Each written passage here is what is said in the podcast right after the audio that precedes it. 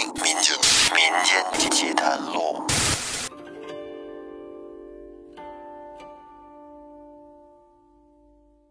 听众朋友，大家好，欢迎收听由喜马拉雅独家播出的《民间奇谈录》，我是老岳。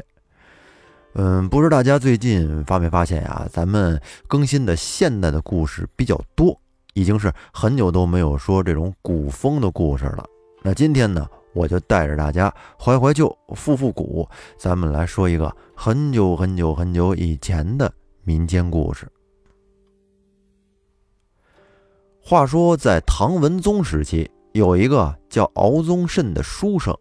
这个书生父母双亡，至今呢尚未婚配，挺大岁数了，但是没媳妇儿。而且呢，他的运气还不太好，多次参加科举考试都没有中。后来迫于生计得活着呀，便只得去投奔他千里之外的一个老朋友。这个朋友姓冷啊，一个冷姓的文友。这个姓冷的朋友呢，是他以前一块学习的同窗好友。他这个冷姓的朋友，比起敖宗慎来，运气可要好太多了。哎，科举之路顺畅，三年前呢就考上进士了。现如今在千里之外的某个地方当县令。那这敖宗慎为什么要大老远的去投奔这冷县令呢？只因为冷县令曾经给他来过一封书信，这个信里边写着说，如果敖宗慎以后混得不行，过不下去了，可以去投靠他，在他身边，或者当个幕僚，或者呢推荐他去别的官衙里做事儿都可以啊，好歹能有个安身之所、立命之地。您瞧瞧，什么叫朋友啊？朋友不是说天天的一块吃喝就叫朋友，人家是在你有困难的时候肯伸手拉你一把。哎，这种朋友真是值得交。现如今呢，敖宗慎确实是混不下去了，所以就想起了冷县令之前的嘱咐，于是呢，便借了一笔路费，启程往北方去了。从他这出发到冷县令那儿，路程可是真远。千里之外呢，敖宗慎一路上是风餐露宿，好不容易这天终于到了县衙门。结果到了之后一打听，坏了！早在三个月前，冷县令被押送到京城去了。原来啊，这冷县令任职的时候贪赃枉法，被当地的老百姓给告了御状。后来唐文宗在震怒之下，便派人将这冷县令押送到京城。他要亲自审问，反正目前冷县令是死是活，没人知道。听到这个消息，敖宗慎这心呐，一下子是沉到了谷底，就跟掉进冰窟窿一样，欲哭无泪。如今这怎么办呢？这么大老远的，无亲无故，希望也破灭了，现在身无分文，也没法回家了，便只得流落街头，靠给别人。抄写度日，活的就跟一叫花子似的。这天晚上，冬天了，寒风四起，敖宗慎这衣衫单薄，挡不住寒冷，哎呀，冻得直哆嗦。于是呢，便找到一个桥洞，打算在这桥洞里边避避风。等他坐进桥洞里之后，忽然就发现这桥洞里边早有一个人，背靠着洞壁，正在那儿。不停的呻吟。哎呀，敖宗甚至想睡觉，他睡不着啊。旁边的人一直在那呻吟，吵得他都失眠了。于是便索性坐了起来，跟那人聊了聊，询问他到底得了什么病啊，这么痛苦。这时，只听那人断断续续地说：“他得了风淡之病，治了好多年了，但是没有效果。”就是每到了这秋冬之际，寒气入侵便会发作。一旦发作起来啊，是浑身疼痛难忍。于是敖宗慎便问：“你这个风蛋生在何处啊？”那人指了指自己的肚子啊，腹部，意思是这个风蛋长在肚子里。这时敖宗慎心中一喜呀，因为他知道一个治疗风蛋的偏方。这个呢，是从他们家祖传的一部医书上无意中看到的，因为他的五世祖曾经是个名医，后来因为出了医疗事故，给人用药过猛，结果将一个富商给治死了。后来他这个五世祖就被富商的儿子活活的给打死了。故此呢，他们家中就再也没有人愿意当医生了，而那部医书则被束之高阁给放起来了。后来敖宗慎闲的没事的时候呢，偶尔也翻过那医书，哎，之前就偏偏记得这治疗腹部风淡的那个偏方，你说这不是巧了吗？于是敖宗慎便跟那个人谈条件，他的条件是啊，他可以告诉那人偏方。在治病期间呢，那个人要管他吃喝。之所以条件这么低，是因为敖宗慎他考虑到那个人睡在桥洞里边，肯定也是一个落魄的人，必然敲不出多少油水。而那个人闻言大喜，当即就同意了他这个条件，并且许诺给敖宗慎可以每顿都有酒有烧鸡。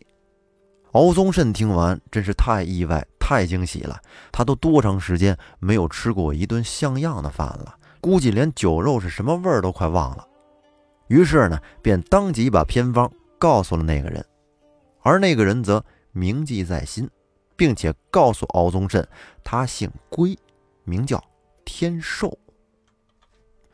第二天早上，龟天寿出去了一趟，没多长时间，有一个时辰吧，就从外面回来了。并且带回了一口锅和一捆干柴，还有许多新鲜的草药，以及一坛酒和一只烧鸡。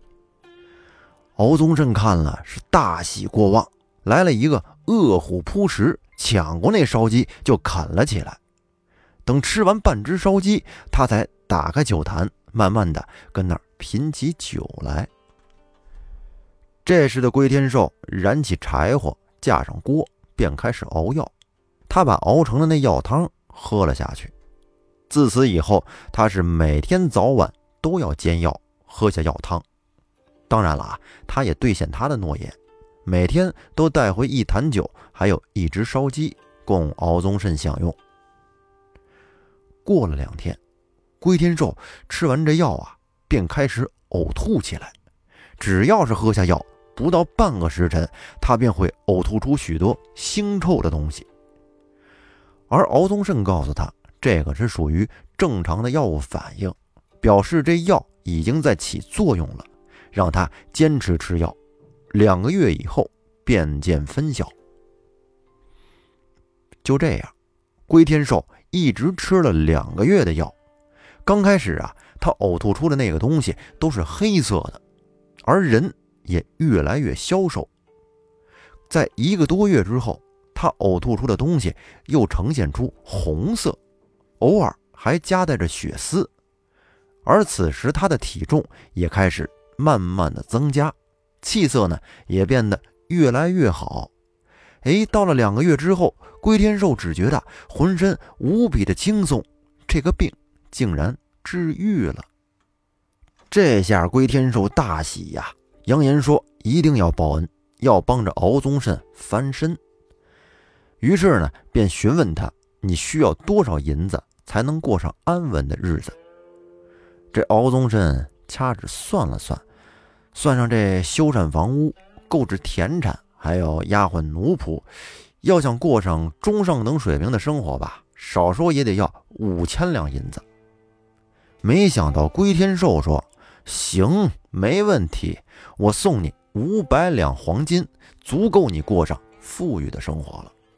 不过呢，我现在手上没有，你代我修书一封，你拿着书信可以到我家里去取。说完，龟天寿便修书一封，交给了敖宗慎，并告诉了他他们家的地址。敖宗慎接过书信，有点半信半疑地问道：“说，呃，在下。”有一事不明，你家既然如此富裕，为何你要住在桥洞里呢？这时，龟天寿哈哈大笑地说：“我一生追求大道，故此浪迹天涯。对于我来说，天大地大，处处都是家。我只因犯了旧疾，故在此桥洞内暂且安身。今日一别，也不知何时再遇，你要多多保重。”说完，龟天寿便朝着敖宗慎拱了拱手，便飘然而去。然后，敖宗慎便拿着龟天寿的书信去他们家，在路上啊，走了足足有五六天，终于到了书信上的地址。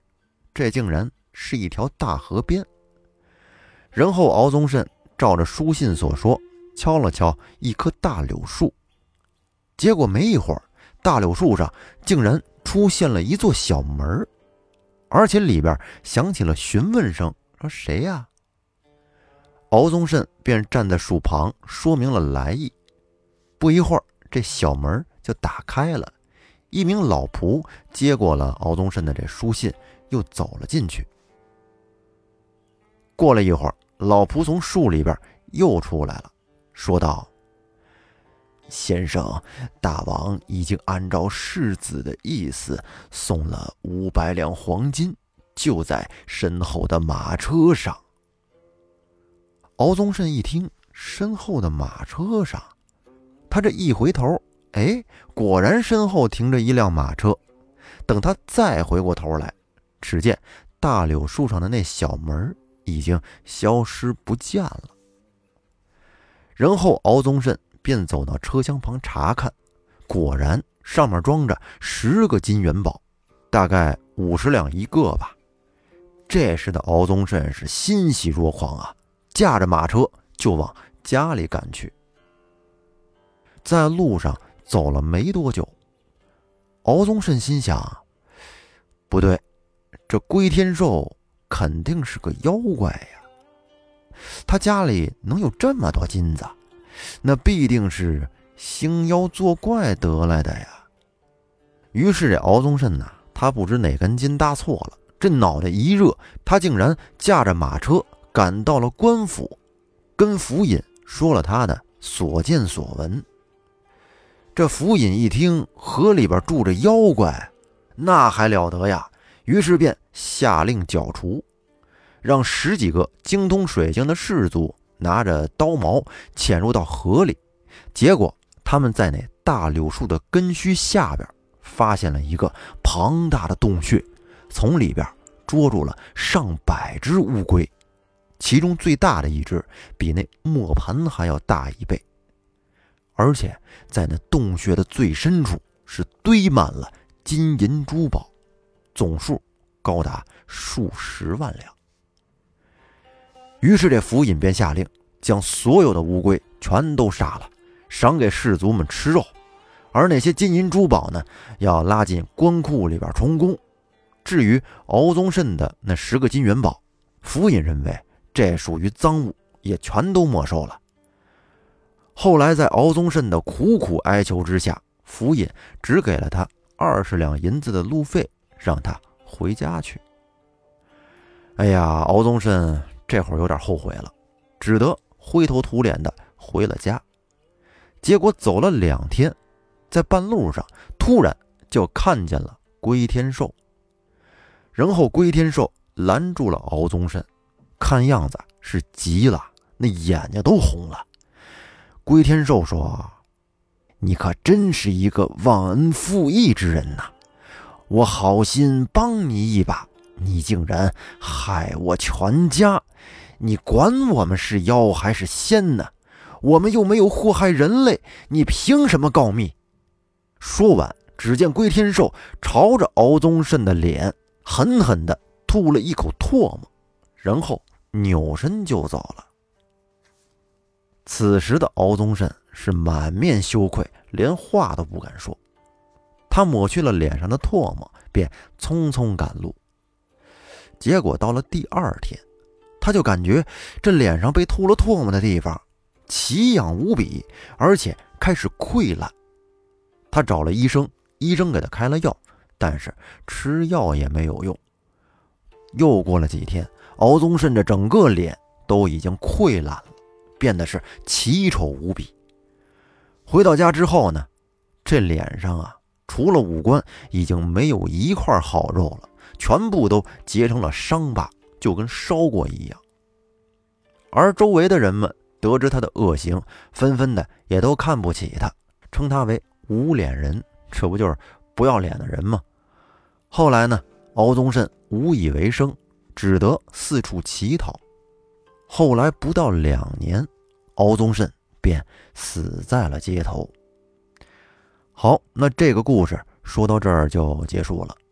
要不说很多事儿啊，就只是在一念之间啊，善恶只在一念之间。